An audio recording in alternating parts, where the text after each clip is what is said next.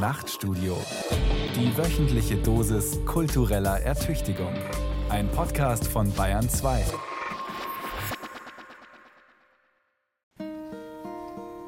Jetzt kommt die Finsternis. Hello, darkness, my old friend. Die Finsternis. Die Finsternis? Die Finsternis. Hello, darkness, my old friend. Große, sehr große Köpfe in der Finsternis. I've come to talk with you again.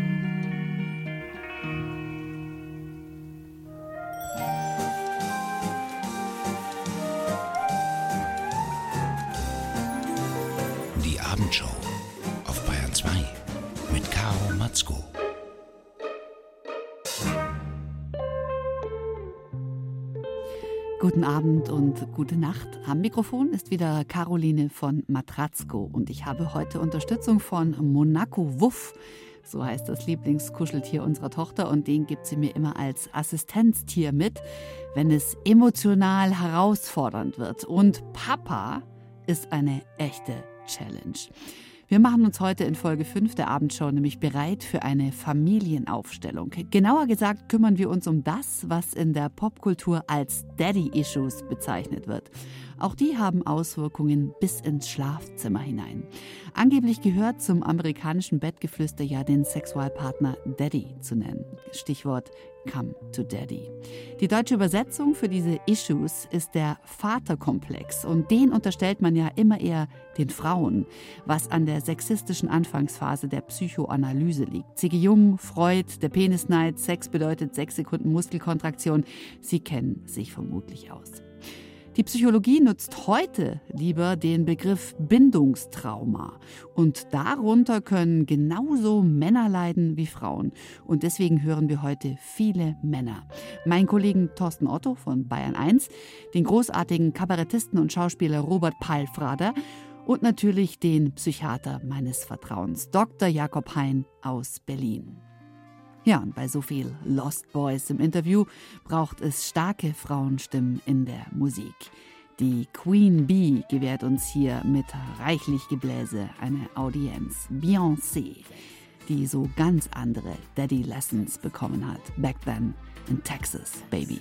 Came into this world,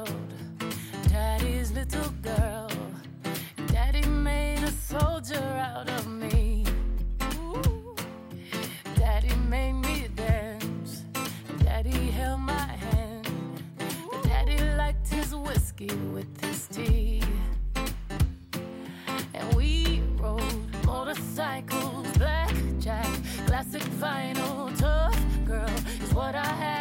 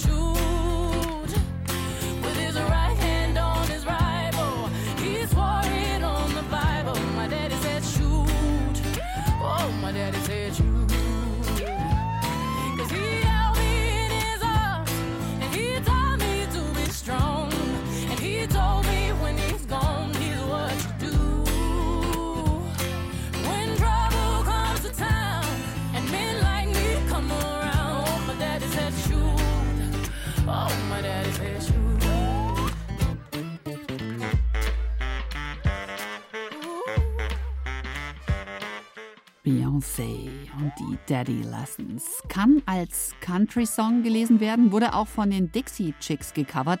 Auf jeden Fall ein fulminanter Beitrag zur sogenannten Yeehaw-Agenda, also einem spielerischen Umgang mit Insignien des Dirty South, also Stetsons, Chaps, Südstaaten-Schönheiten und der Erzählung der beinahe vergessenen Black Cowboy Culture. Und natürlich unter Beyoncé-Fans heiß diskutiert. Das Lied, weil das Verhältnis zu ihrem Vater Matthew Knowles, der ja ganz lange ihr Manager und Controletti war und der auch immer wieder ihre Mutter in seinen 31 Ehejahren betrogen hat, nicht immer das Einfachste war. Eine Vaterfigur auf jeden Fall, an der man sich brillant abarbeiten kann. Wie geht's Ihnen eigentlich mit dem Begriff Vater? Was fühlen Sie, wenn Sie dieses Wort hören? Vater. Dr. Jakob Hein, der Psychiater meines Vertrauens, war lange Väterbeauftragter an der Charité. Das heißt, er durfte sich darum kümmern, dass junge Ärzte in Elternzeit gehen können. Finde das ein sehr schönes, sehr wichtiges Thema. Ich war ja mal Väterbeauftragter bei der Charité. Ich war der erste Väterbeauftragte Deutschlands. Das hatte mir meine Gleichstellungsbeauftragte hatte mir das angedient und ich fand das ganz toll, weil eben die Väter so eine besondere Rolle haben. Es gibt eben die Männer, da gibt es eben so klare teilweise ziemlich schreckliche Bilder. Ähm, und dann gibt es eben die Frauen. Und bei Vätern, da wird es dann dünn. Auf jeden Fall gibt es keine schönere männliche Identifikation, als sich als Vater identifizieren zu können. Das ist weich, das ist äh, sozial, das ist freundlich und ähm, anderen Menschen zugewandt und ist also etwas, womit ich mich viel schneller und leichter identifizieren kann und möchte, als mit so einem Begriff wie Mann und Männer. Jakob hat also ein ganz anderes Vaterbild als ich. Vater, da denke ich ja sofort an Familienoberhaupt oder Strenge. Das natürlich sehr von dem Bild von Männlichkeit geprägte Vaterbilder sind. Also für mich äh, beginnt Vater nicht versehentlich wie Verantwortung mit dem gleichen Buchstaben. Also Vater habe ich überhaupt nicht. Also das ist auch etwas, wozu man sich ganz bewusst entscheiden kann und muss. Also man kann sich entscheiden, nicht Vater zu sein, auch wenn man ein Kind gezeugt hat und äh, vielleicht sogar bei der Geburt anwesend war. Und ähm, das äh, finde ich ähm, schön, wenn Menschen sich dafür entscheiden, äh, Väter zu sein. Und deswegen, ja, also es ist für mich, also dieses, dieses Familienoberhaupt, das ist ja doch, also jedenfalls kenne ich das so gar nicht mehr. Also das sind ja sehr fragile männliche Personen, die noch irgendwie das größere Stück Blumenkohl haben wollen, wenn sie am Armutstisch sitzen. Also das, das kenne ich kaum noch, so diese kenne das aus meiner Großelterngeneration, aber ansonsten ist das wirklich völlig überlebt. Also die Väter, die so schlechte Laune haben, wenn sie ihre eigene Familie sehen, ähm, verlassen die ja heute. Interessant, oder? Blumenkohl und Vaterschaft. Also man kann sich entscheiden, nicht Vater zu sein, selbst wenn man bei der Geburt anwesend war, sagt Dr. Jakob Hein. Das kommt ja bei Müttern eher selten vor, die sind bei Geburten ja meistens dabei. Also V wie Vater und Verantwortung oder wie aus der Verantwortung stehlen. Ich finde, da müssen wir jetzt alle mal eine Runde erstmal drüber nachdenken. Auch was wir von unseren Vätern gelernt haben, also welche Daddy Lessons wir mitgenommen haben. Ich habe auf jeden Fall gelernt, denke logisch, denke rational, sei vernünftig, lern was Vernünftiges. Und deswegen mag ich den folgenden Song auch so wahnsinnig gern. Und zwar hören wir ihn in einer Interpretation von Fleurine, eine fantastische Jazzsängerin und nebenbei Ehefrau von Piano-Virtuose Brad Meldow. Und sie interpretiert die Lessons Learned von Supertramp, The Logical Song.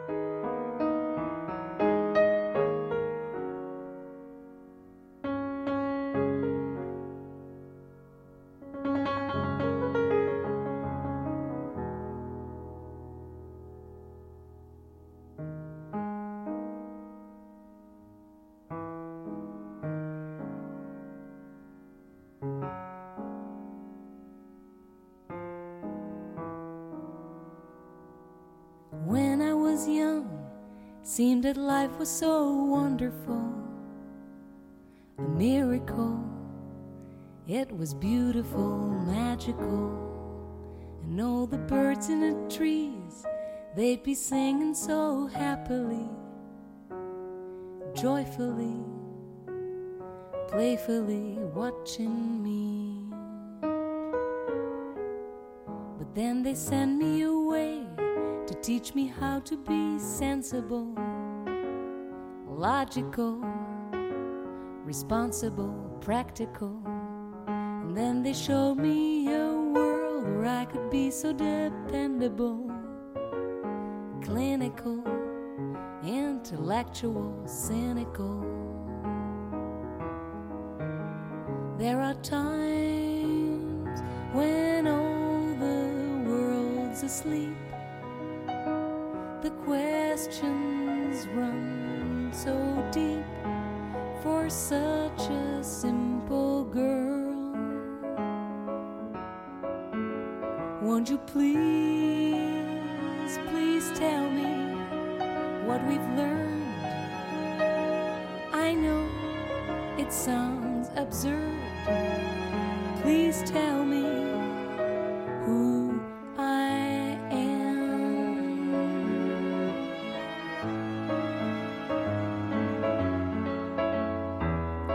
watch what you say, or they'll be calling you a radical, a liberal, fanatical, a criminal. Won't you sign up with me? I'd like to be your acceptable, respectable, presentable, a vegetable. But at night,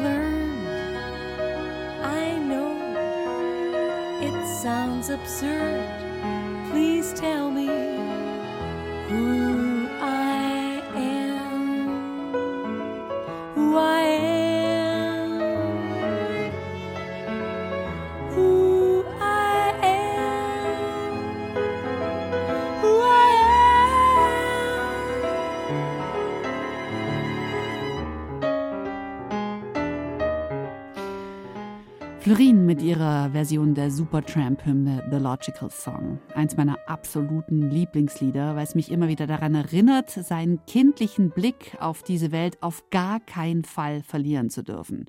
Von Dr. Jakob Hein haben wir ja schon die These gehört, dass es Entscheidungssache ist, sagt er, ob man Vater sein möchte.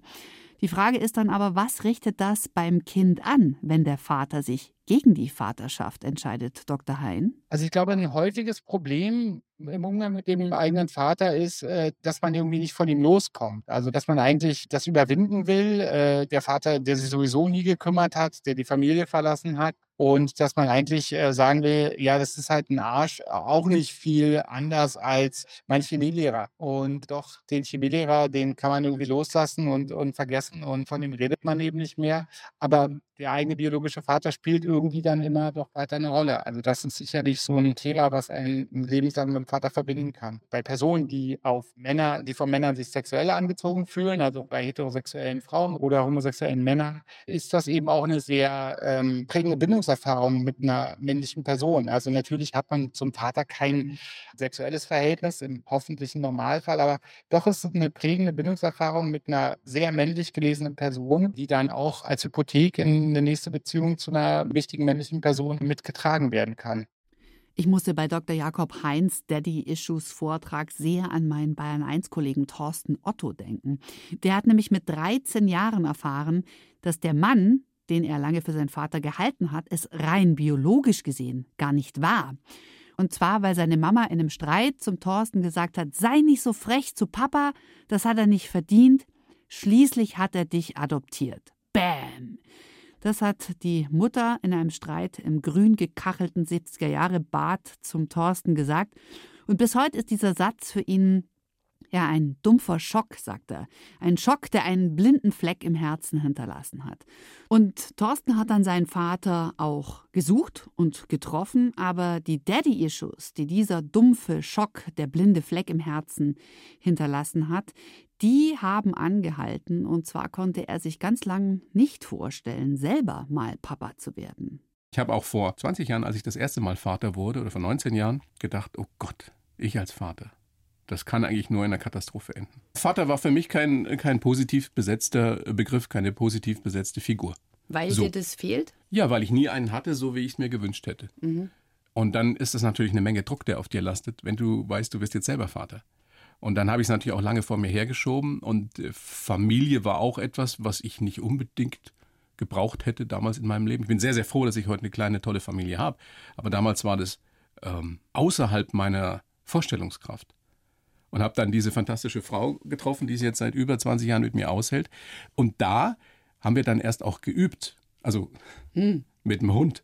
Ja, so. also wir hatten sie, also, ja, sie hat einen Hund mitgebracht, ein Hundebaby.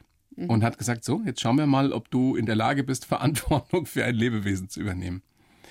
Und das war sozusagen der, der Testballon fürs Baby, für die Große, die dann gekommen ist, zwei Jahre später. Die jetzt 18 ist. Die jetzt 18 ist, die jetzt 19 wird. Und da habe ich, da habe ich eben sehr schnell gemerkt, dass mir das durchaus Spaß macht, dass es zwar äh, eine große Aufgabe ist, Vater zu sein oder überhaupt Eltern zu sein, dass das aber ist, etwas ist, was ich sicherlich vermisst hätte. Nein, ich hätte es nicht vermisst, weil ich hätte ja gar nicht gewusst, wie es ist. Aber ich bin sehr froh, dass es so gekommen ist. Und der zweite, der Kleine, der jetzt zwölf ist, der war eigentlich schon auch nicht mehr geplant und der wollte aber offensichtlich kommen. Und auch darüber bin ich sehr, sehr froh, weil es ja doch ein Riesenunterschied ist, ob du Papa von einem Mädchen bist oder von einem Buben. Und speziell mit meinem Daddy-Issue, wie du sagst, ich, ich wollte einfach ein, ein großartiger Vater auch für den, für den kleinen Kerl sein. Und ich sehe mich, und das ist sicherlich auch so ein zweischneidiges Schwert auf der einen Seite in ihm. Und ähm, das rührt mich manchmal wirklich auch zu Tränen, wenn ich sehe, wie der sich entwickelt und, und was er mir für Fragen stellt und wie großartig der kleine Mann einfach ist. Und auf der anderen Seite denke ich mir, projiziert doch bloß nichts in ihn hinein. Ja, das baut ja für den kleinen Mann auch einen Druck auf. Und das will ich überhaupt nicht. Er ist zum Beispiel ein sehr talentierter Basketballer und ich war ja auch Basketballer. Aber ich mache das nur, ich trainiere nur mit ihm, wenn er von sich aus kommt. Also ich will auf keinen Fall, dass er irgendwann mal später sagt, ja, aber das war doch eigentlich dein Ding. Du wolltest doch, dass Aber ich er ist selber drauf gekommen. auf Basketball, ja, ja, total. Ich will mich da zurückhalten. Ich will, du kennst ja auch diese, diese Basketball, äh, Tennis, äh, Fußballeltern, was auch immer, die da am, am Rand stehen und Schiedsrichter beleidigen und so, schon bei den Elfjährigen. Das möchte ich auf keinen Fall sein. Aber ich weiß, dass ich da äh, gefährdet wäre. Ja, klar. Weil, ich, glaub, weil ich mich da einfach so sehe in ihm, ja. Ja. Jetzt nochmal zum Daddy-Issue. Ja. Nochmal zu diesem Begriff. Hat dich das um den Schlaf gebracht? Die Frage, wie, wer, was dein Vater ist und was du verpasst hast? Ganz lange nicht. Bis ich Ende 20 war, hat mich das überhaupt nicht interessiert. Ich habe ja mit 13 in einem Streit mit meiner Mutter erfahren, dass mein Papa nicht mein Papa ist, also nicht mein biologischer Vater ist. Und dann hat es mich ganz lange nicht äh, interessiert, beziehungsweise habe ich es wahrscheinlich verdrängt, wie das mit Kids, Teenagern, jungen Männern so ist oder jungen Frauen auch.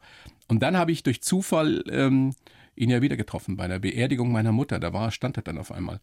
Und seitdem beschäftigt es mich wieder. Es hat mich wirklich lange nicht beschäftigt. Und ich denke mir auch heute manchmal, vielleicht wäre es ja sogar einfacher gewesen. Ich hätte mich nie damit beschäftigt. Sondern ich hätte Echt? einfach. Das denkst du manchmal? Manchmal denke ich das, weil es mich, äh, weil es mir viele schlaflose Nächte beschert hat. Und weil es auch nicht einfach ist. Wenn du mit 50 deinen leiblichen Vater kennenlernst, kannst du ja nicht einfach eine, eine Vater-Sohn-Beziehung aufbauen. Das geht ja nicht. Du hast dich Nee, dir ein halbes, 50 dir Jahre. fehlen 50 Jahre. Und ähm, dann ist es auch so, dass wir beide uns äh, charakterlich durchaus ähnlich sind, also beide Sturschädel. Und das macht es nicht leichter. Und ähm, ich hatte am Anfang auch diese Illusion, dass ich über den Podcast, den ich ja darüber gemacht habe, über diese journalistische Distanz mit dem Mikrofon, ähm, mir, dass es mir leichter fällt, mich mit ihm auseinanderzusetzen, mich mit ihm zu beschäftigen und zu reden. Das war auch am Anfang so. Aber ähm, gefühlsmäßig hat es das nicht leichter gemacht, auf die lange Sicht. Ich habe am Anfang davon geträumt, äh, mir gewünscht, dass da natürlich eine besondere Beziehung da ist. Einfach schon qua Geburt, qua Gene, was auch immer. Und es war nicht so, das ist nicht so, sondern es ist, äh, es ist harte Arbeit. Und manchmal ist es so, dass ich denke, gib's auf, das wird sowieso nie eine wirkliche Beziehung, die es wert ist. Aber wünschst du dir, Sich so dass, es das eine, dass es eine wird? Immer mal wieder. Mhm. Ich habe neulich in einer, einer Netflix-Serie, Suits, kennst du sicher auch, so eine Anwaltsserie, der ist so, ein Spitzenanwalt. Ich schaue nur bei Bayerischen Rundfunk. Natürlich, äh, absolut. Ich sonst auch. Und da geht es um einen, einen Top-Anwalt, der ein Mummy-Issue hat sozusagen. Also schwierige Beziehung mit seiner Mutter. Und da gibt's eine Szene, wo die sich wieder versöhnen und sie ihm erzählt, warum das ja doch besser ist und er auch nur glücklich werden kann, zufrieden werden kann, wenn er ihr vergibt, wenn er ihr verzeiht für alles, was passiert ist. Und es war so spooky, weil in dem Moment habe ich ähm, gedacht, da spricht meine Mutter mit mir, die lebt ja nicht mehr, aber das hätte sie genauso gesagt haben können. Ich, ich saß vor dieser Serie Unterhaltungsserie Suits und habe Gänsehaut gehabt, weil ich mir in dem Moment gedacht habe, genau darum geht's. Also so schwer das ist, aber du, einfach verzeihen und Ja, wirfst du ihm das vor, nein. dass er dich Ich will- allein ich, gelassen hat? Nein, das, er, er wusste das ja auch nicht, sagte er. Er wusste ja auch nicht, und das glaube ich ihm auch, dass meine Mutter schwanger war. Aber was ich meiner Mutter lange nicht verzeihen konnte, ist, dass sie mich immer in dem Glauben gelassen hat, ähm, er hätte es gewusst. Das ist bitter, weil das ändert alles. Ja, ich weiß nicht, ob die Antwort dann die gewesen wäre, wenn sie mir die hätte geben können, ehrlicherweise, und die ich hätte, die ich mir gewünscht hätte. Was ist es denn, was da so schmerzt, frage ich mich. Ist es das, ähm, der Wunsch, dass eine Beziehung nicht so ist, wie man sich wünscht, oder dass sie gar nicht die Chance hatte, zu der zu werden? Oder ist es die Frage, dieses ewige, was wäre gewesen, wenn, dieses ungelebte Leben, was einen hauntet? Was mich heimsucht oder heim oder lange, lange wirklich äh, sehr heimgesucht hat, ist das Gefühl, einfach nicht geliebt zu sein. Oder nicht so geliebt zu sein, wie, wie ich es mir wünsche, nur weil ich einfach da bin. Und dann beschäftigst du dich damit lange, lange und redest mit Leuten, die äh, mehr oder weniger klug darüber sprechen können.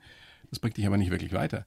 Also meine Erfahrung, je mehr ich darüber wusste und je mehr ich auch darüber gesprochen habe, desto mehr Fragen sind aufgetaucht. Und die äh, alles entscheidende Frage, warum sie mich in diesem Glauben gelassen, dass er wusste, dass sie schwanger ist, die werde ich nie beantwortet kriegen, weil sie einfach leider gestorben ist vor sechs Jahren inzwischen. Nochmal, ich bin ihr in keiner Weise mehr Gram, nur ich wüsste es einfach zu gerne. Sie war 19, als sie mich gekriegt hat, ein Mädchen vom Land. Das durfte vielleicht auch gar nicht sein. Das durfte nicht sein. Äh, Dann, dann hat sie keinen Freund, hat mich alleine zur Welt gebracht. Mein Vater, also mein Stiefvater, der mich ja auch adoptiert hat, dann, der hat sie geheiratet. Der hat sie gerettet sozusagen. Das war ein anerkannter Mann in der Gegend, der Jurist, der 12, 13 Jahre älter. Und dem war sie ein Leben lang dankbar. Und dieses Thema wurde, wurde immer unter den Tisch gekehrt. Das war, das kam immer nur Weihnachten hoch. Ich meine, was für Frauenbiografien auch, oder? Ja. Meine Mutter war eine tolle Frau, die aber nicht die Chance hatte, vielleicht auch nicht die Kraft, ich weiß es nicht, das Leben zu führen, das sie eigentlich hätte führen können. Die war für drei Kinder da, die sie großgezogen hat, und für ihren Mann, der relativ früh alt geworden ist und krank geworden ist. Reicht dir die Liebe, die du heute hast, aus? Oder bleibt dieses Loch, wenn man das mal erfahren hat? Mal so, mal so. Also es gibt, gibt äh, Phasen, in denen ich rundum zufrieden bin und ich weiß, was ich für ein großes Glück hatte mit meiner Frau und mit meinen beiden Kids. Und es gibt Momente und das, ich kann da gar nicht sagen, was mich dann triggert und dann denke ich mir, ich bin ganz allein. Und das geht aber dann, das sind wirklich, ähm, es soll jetzt auch nicht so klingen, als, als, als würde ich ständig irgendwie unter dieser Geschichte leiden. So ist es tatsächlich nicht. Aber es gibt Momente, in denen, in denen ich nach wie vor mir wünschte, es wäre anders gewesen und es wäre anders gekommen. Ich kenne das auch nur sehr, also ich kenne es nur zu gut. Also es ist dieses, als ob dir ein Puzzlestück fehlt. Mhm. Du weißt aber nicht, woher kommt es. Who's to blame? Wenn überhaupt to blame. Ja, Das ist aber auch niemand. uninteressant letztendlich. Ja. Ja, es ist ein, wir müssen halt umgehen mit dem Loch. Ja, Du kannst nur das Beste draus. Strategien Ja, das klingt so banal, aber du kannst nur das Beste draus machen. Und mir hilft tatsächlich dann immer äh, den Fokus weg von mir und auf andere und mich um meine Kids kümmern und um meine Frau kümmern und ähm, anderen was Gutes tun. Das hilft. Ja, finde ich ganz wunderbar als Quintessenz. Verzeihen zum einen und was Gutes tun. Und die ganze berührende und aufrichtige Geschichte von Thorsten Otto, die empfehle ich Ihnen sehr. Die gibt es nach wie vor zum Nachhören in seinem wirklich großartigen Podcast Sohn sucht Vater. Und ich hänge als Frau nach wie vor aber auch sehr an der Geschichte von Thorstens Mama. Also wir resümieren nochmal, die mit 19 schwanger geworden ist, die sich gegen eine Abtreibung entschieden hat. Abtreibung ist ja überhaupt nach wie vor ein hochsensibles Thema, das immer wieder zu Skandalen und auch auf den Index geführt hat, zumindest im Bereich des Pop. Und ein Song, der sich damit sehr verklausuliert beschäftigt, ist eine meiner Jugendhymnen, die Smashing Pumpkins, Disarm. Disarm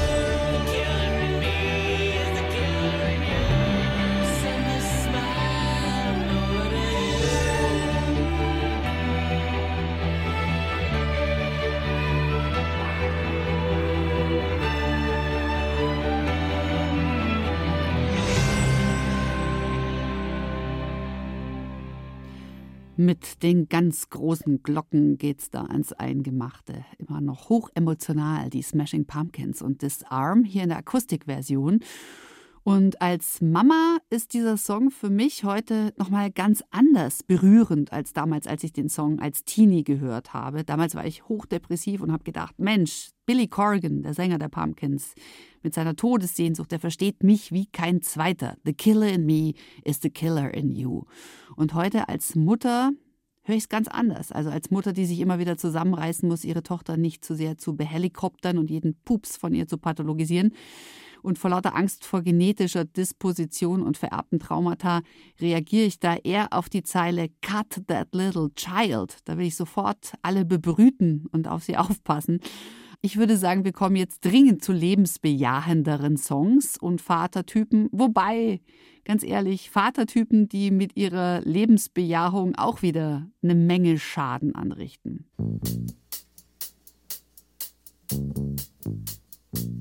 Es war der 3. September, ein Tag, an den ich mich immer erinnern werde, weil es der Tag war, an dem Papa gestorben ist. Ich hatte nie die Chance, ihn kennenzulernen, habe immer nur Schlechtes von ihm gehört. Mama, ich brauche dich, sag mir doch die Wahrheit. Und Mama lässt den Kopf hängen und sagt, mein Sohn, dein Vater war ein Herumtreiber. Da, wo er sich abends hingelegt hat, war sein Zuhause. Und als er gestorben ist, war alles, was er uns hinterlassen hat, Einsamkeit. Im Original übrigens nicht von den Temptations, die damit einen Nummer 1-Hit gelandet haben, sondern von The Undisputed Truth. Und wir hören das Original. Papa was a Rolling Stone. It was the 3rd of September. That day I'll always remember. Yes, I will.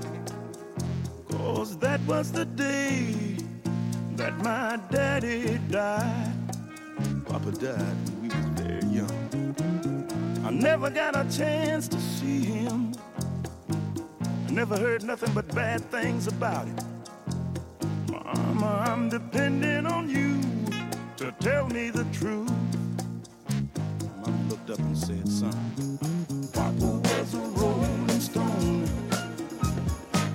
Wherever he laid his hat was his home. And when he died, Oh, he left us was alone.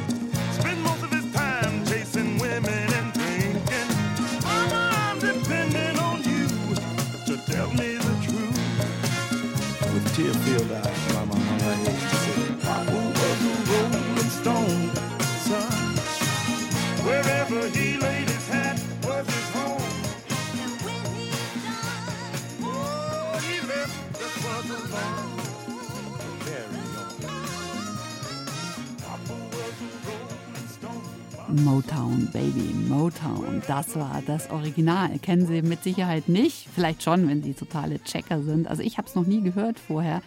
Das war das Original, das mit drei Minuten wesentlich bündiger daherkommt und weniger verraucht als die Temptations-Version von Papa Was a Rolling Stone. Wobei die Temptations einen super Erfolg damit gehabt haben. Ganz anders als The Undisputed Truth. Die hatten Zero Erfolg. Schade eigentlich.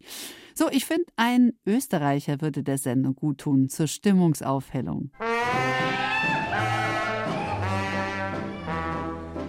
Kinder so erfreut, Nachmittag hat's gleich, ein Brief von ihr war an der Tür. Und aus dem Papier steigt der Duft von ihr, so süß als wär sie neben mir.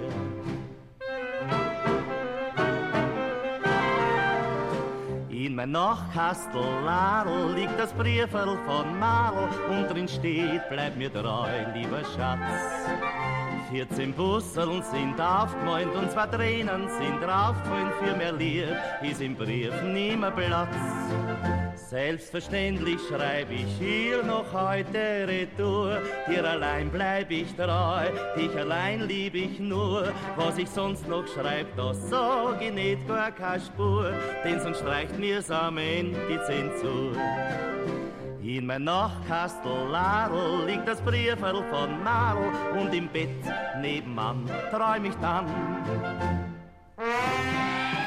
Franz Schier, falls Sie sich das notieren möchten und eventuell auch eine Schwäche fürs Wiener Lied haben.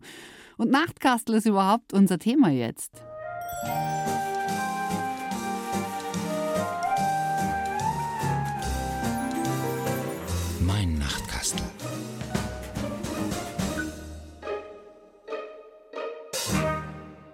Heute mit Robert Palfrader.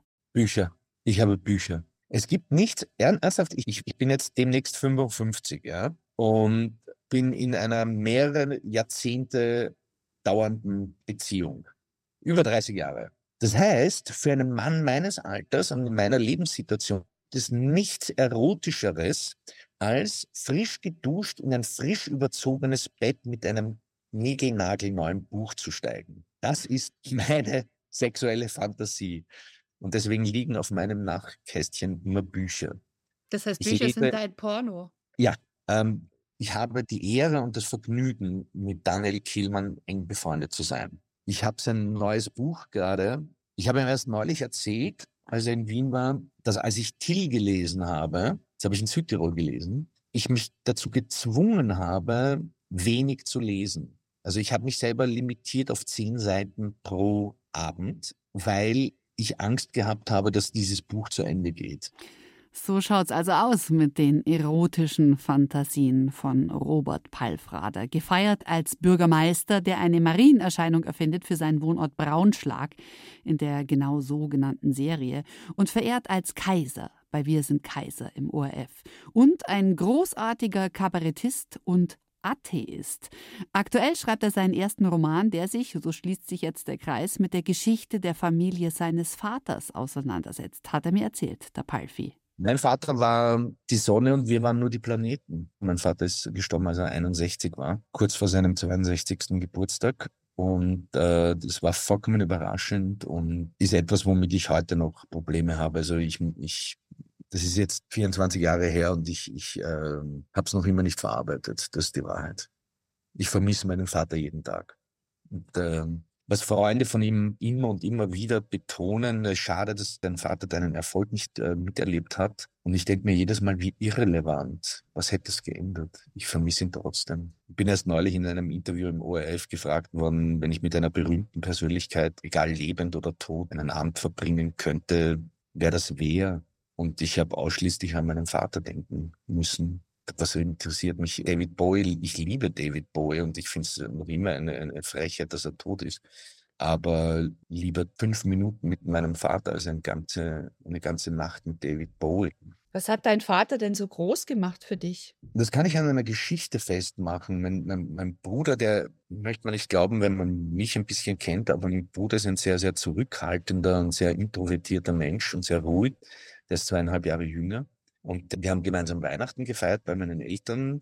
Mein Bruder war damals in einer Beziehung mit einer Frau, die drei Kinder in die Beziehung eingebracht hat. Und mein Bruder beginnt plötzlich aus dem Nichts heraus meinem Vater Komplimente zu machen bezüglich der Kindheit, die wir erleben durften. Und jetzt, wo er wüsste, wie schwierig das wäre mit drei Kindern und wie viel das kosten würde und Federpenale jedes Jahr und, und, und die Skiausrüstung und Buntstifte und was das alles kostet und er hätte uns auf Privatschulen geschickt und äh, hat uns die wunderbarsten Urlaube ermöglicht. Und ich stoße ins selbe Horn und mache ihm halt Komplimente dafür, wie toll es war, sein, sein Sohn gewesen sein zu dürfen. Und wir überschütten ihn mit Komplimenten und mein Bruder sagt dann irgendwann mal, ich sage mal, wie hast du das alles geschafft? Mein Vater schaut uns beide an, nippt an seinem Whisky und sagt, was fragt's mich? Ich war die ganze Zeit angesoffen. Was ich damit zum Ausdruck bringen will, ist, er hätte, er hätte diese ganzen Komplimente und, und, und Lobpreisungen mit einem gern geschehen akzeptieren können. Aber das war er nicht. Er war so unprätentiös, so großzügig, dass er das Ganze mit einem Scherz beendet hat und gemeint hat, lass es gut sein. Ich habe es gern getan. Und das auf die eleganteste und witzigste Art und Weise. Mein Vater war ein, ein, ein wahnsinnig lustiger, wahnsinnig gebildeter Mensch auch. Und das, obwohl die ganze Familiengeschichte, äh, die Karten waren so, so schlecht, die er bekommen hat, als sein Spiel begonnen hat. Und er hat es echt geschafft, ähm, das Beste daraus zu machen. Und ich, ich, ich ähm, liebe ihn dafür, wie viel er für uns getan hat. Er hat nie was für sich getan, immer nur für uns. Das war großartig. Ich vermisse ihn sehr. Wann fühlst du dich denn allein? Das kommt sehr oft vor. Ich erwische mich sehr oft, wenn es nicht so gut läuft, und das brauche ich dir nicht zu sagen, wenn, wenn man den Beruf hat, den wir beide haben, gibt es Phasen, wo man Zweifeln ersäuft wird, weil, weil man sich denkt, äh, habe ich noch was zu sagen? Wenn ja, wie? Und äh, interessiert das überhaupt noch jemanden? Und kann ich meine Rechnungen bezahlen? Und äh, bin ich kreativ leer? Was habe ich noch, noch zu bieten? Und da fühle ich mich manchmal sehr, sehr allein. Ich habe aber das Glück, dass ich ähm, erstens mal ein sehr, sehr gesundes soziales Umfeld habe, nämlich meine Familie, denen scheißegal ist, was ich beruflich mache, immer schon gewesen ist und die sich nicht davon beeindrucken lassen, ob und wann und wie ich in der Zeitung stehe. Und zum anderen habe ich einen Freundeskreis, der sich mit äh, meinem beruflichen Umfeld ziemlich exakt überschneidet. Nicht nur, aber, aber größtenteils habe ich, habe ich äh, Leute, mit denen ich auch arbeite und nicht nur eng befreundet bin. Und das hilft dann sehr ähm, aus solchen Schüben, die man dann hat und des, des Selbstzweifels und äh, des Alleinseins hinauszuhelfen. Und wenn du auf Tour bist? Das war anfangs wahnsinnig schwierig, ähm, weil es ja das erste Soloprogramm war und ist. Und äh, allein das Gefühl, 20 Minuten allein in der Garderobe zu sitzen, ist äh, kein schönes. Und da hilft auch nicht, dass man sich mit äh, einem Mobiltelefon ablenkt, sondern da das macht es ja halt schlimmer oft. Ja, weil man Zeit totschlägt und das ist ja furchtbar. Nicht Zeit totzuschlagen ist, ist das Schlimmste. Nein, äh, ähm, was mir geholfen hat, und ich habe da jetzt in, in der Vergangenheit einen, einen, Weg gefunden, mich äh, aus, aus diesen, diesen dunklen Ecken zu holen, indem ich mich auf mein Fahrrad setze. Hat, hat mir auch gut getan. Ich habe ein paar Kilo abgenommen. Man sieht es jetzt äh, äh, im Radio nicht, aber ich bin nicht mehr so blatt wie früher. Robert Palfrader, ganz frisch erschlankt. Auch Vater übrigens einer sehr hübschen jungen Dame, die gerade das Leben und die Pubertät feiert und merke, auch Daddies haben Issues, vor allem wenn ihre kleinen Mädchen flügge werden. Dazu ein Beitrag von Eric Clapton.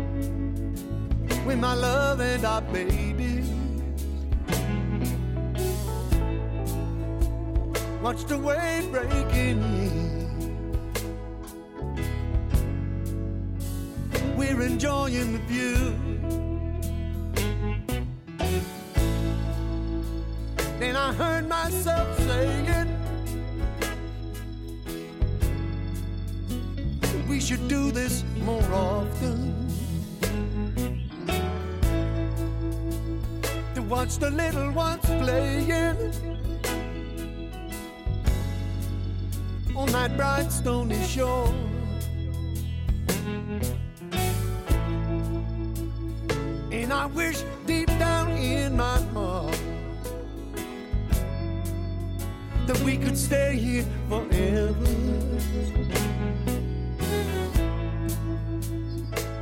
In these sweet, simple moments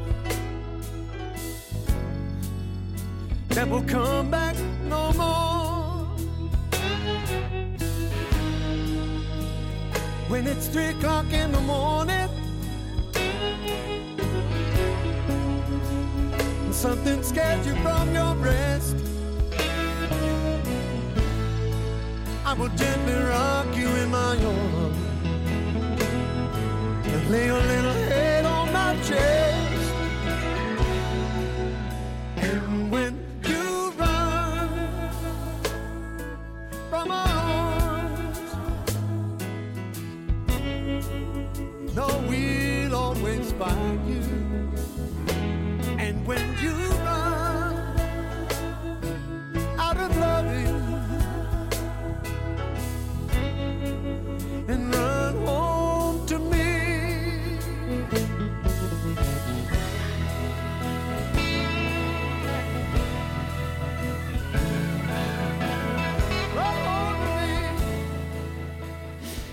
Manchmal gar nicht so einfach zu ertragen, Männer mit so viel Gefühl. Sorry. Die Väter sind unser Thema heute in der Abendshow und die Väter prägen unser Leben und auch wie wir Beziehungen führen. Und eines der am häufigsten diskutierten Social-Media-Themen ist ja das Thema Narzissmus. Der wird ja heute schnell und gerne äh, jedem unterstellt, aber nicht vergessen, jede und jeder hat solche narzisstischen Persönlichkeitsanteile. Für eine Diagnose als richtige Persönlichkeitsstörung, da braucht es einen Psychiater, wie Dr. Jakob Hein, den ich aber gefragt habe, Dr. Jakob Hein, was, wenn Papa narzisstisch war und was, wenn ich dann immer wieder an Narzissten gerate bei meiner Partnersuche?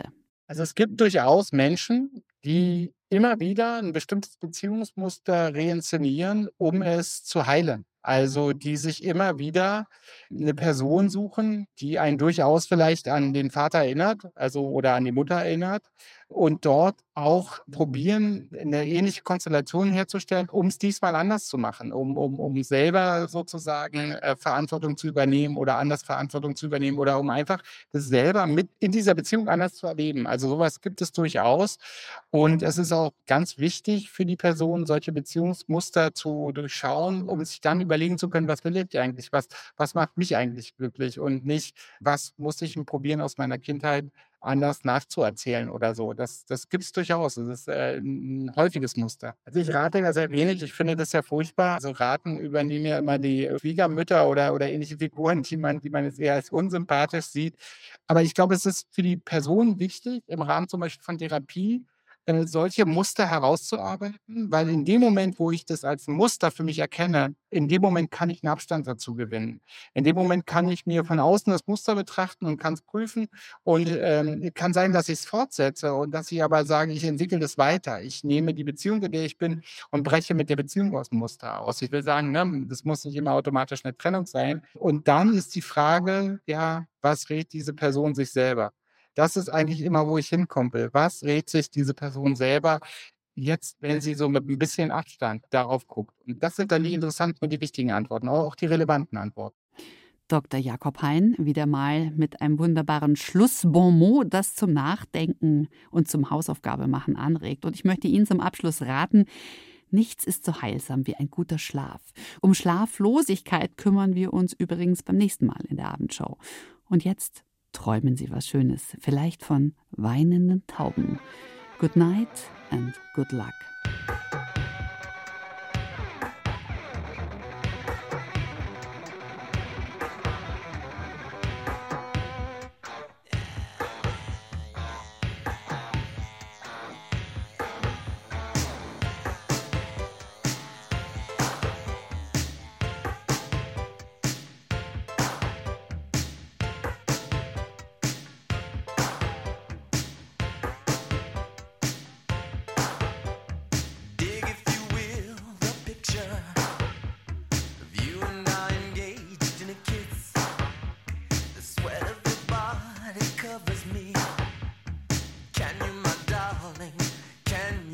action.